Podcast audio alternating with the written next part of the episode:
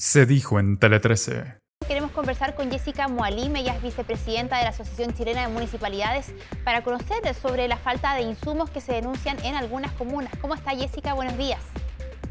Muy buenos días, ¿cómo estás? Bien, bueno, preocupada por esta situación, me imagino, al igual que mucha gente eh, a lo largo y ancho de Chile. ¿Qué catastro tienen ustedes? ¿Cuál es la situación en distintas comunas del país? ¿Efectivamente hay falta de insumos? Bueno, hay eh, hasta el día de ayer, increíblemente, por lo menos en la comuna de María Pinto, no teníamos test de antígeno y llegaron eh, en forma eh, impresionante porque nunca nos habían llegado 800 antígenos para poder hacer las tomas de muestra, pero estábamos realmente sin ninguna posibilidad de tomar test rápido, porque además de los problemas de falta de insumo, de falta de recursos, de falta de personal, que se ha ido contagiando poco a poco, este es un virus muy contagioso, tenemos muchas bajas eh, en, general en toda la PS, las consultas aumentaron muchísimo, un 200% en el mes de enero, y eh, lamentablemente no teníamos recursos porque nos quitaron los recursos de trazabilidad.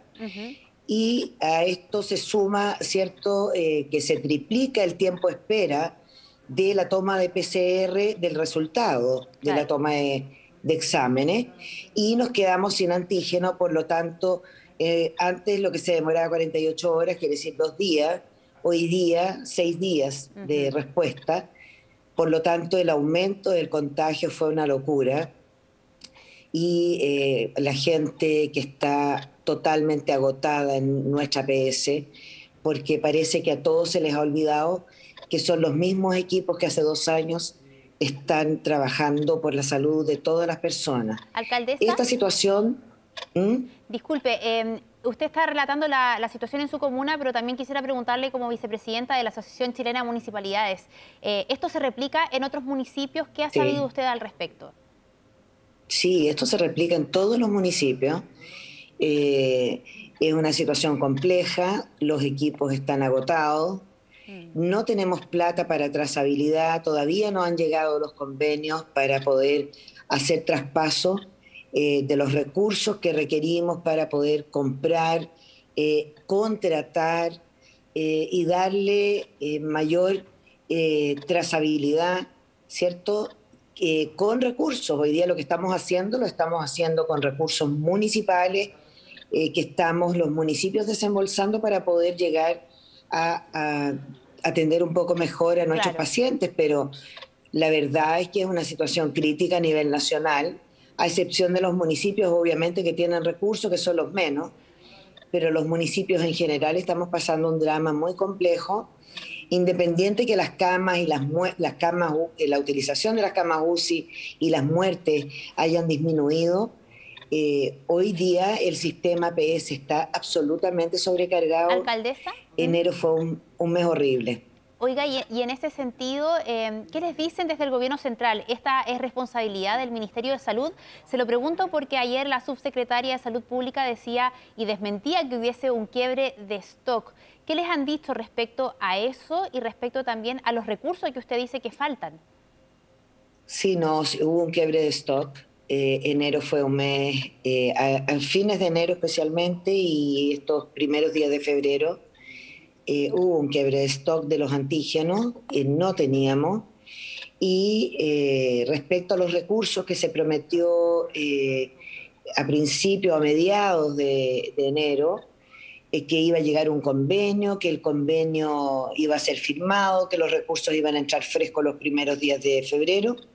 No ha ocurrido eh, y estamos en espera de eso. Sin eso no podemos contratar. Mm. Las municipalidades han tenido que meter mano a sus recursos municipales que son para uso de todo el quehacer municipal, seguridad, transporte, educación, eh, eh, mira, eh, social y todo lo que tiene que ver con el, territorio para poder cubrir este, este hoyo finalmente económico que nos ha dejado el tema de la salud, producto del aumento.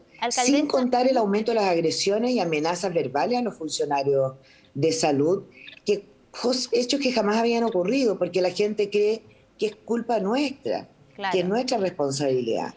y la verdad es que ha sido difícil. Sin una transferencia extraordinaria para poder atender el COVID de parte del nivel ministerial, lo que implica eh, es mayor tiempo de espera, menor nivel de contratación, mayor agresión e incomprensión por parte de la comunidad. Y eso realmente es injusto para los funcionarios de salud, absolutamente agotados.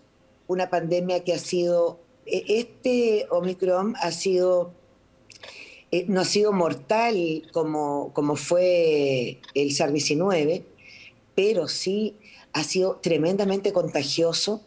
Y te digo, la cantidad de bajas de funcionarios producto del contagio ha sido muy grande. muy grande. Y, en ese escenario, eh, para la gente que nos está viendo en su casa, veíamos a Andrea Pino, nuestra compañera, con gente haciendo eh, filas en laboratorios privados. No todos tienen la oportunidad o el dinero para pagar un PCR. ¿Cuál es el mensaje a las personas que hoy día se quieren testear y no encuentran cómo hacerlo?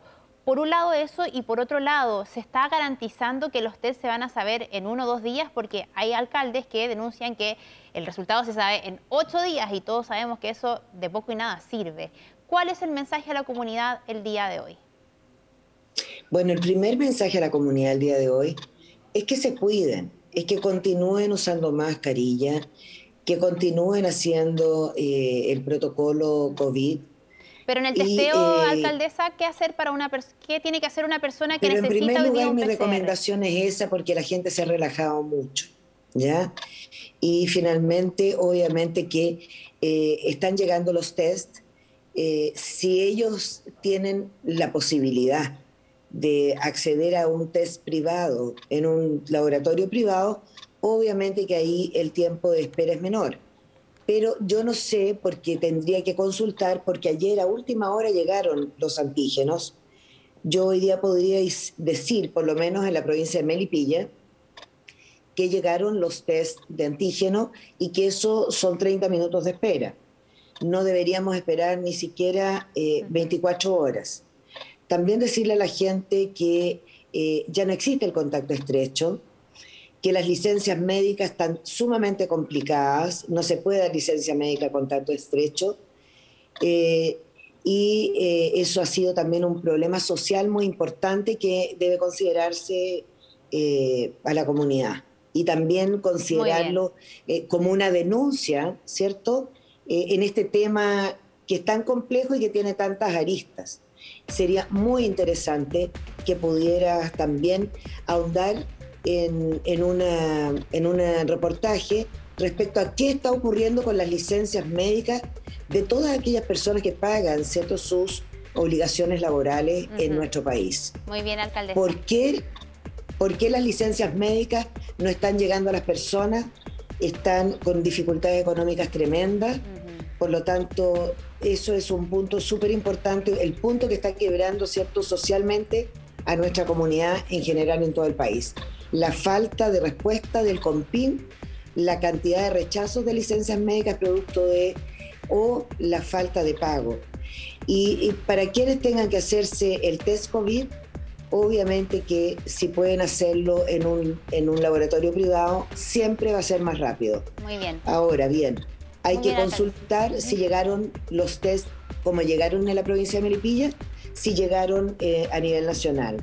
Y lo segundo, cierto, recordarle al Ministerio y a los servicios de salud que son los que deben enviar los convenios para el tema de la trazabilidad y de la contratación de los equipos, que envíen los convenios y cumpla sus compromisos. Perfecto, alcaldesa. Nos quedamos entonces con ese mensaje. Muchas gracias por esta conversación. Buenos días. Buenos días.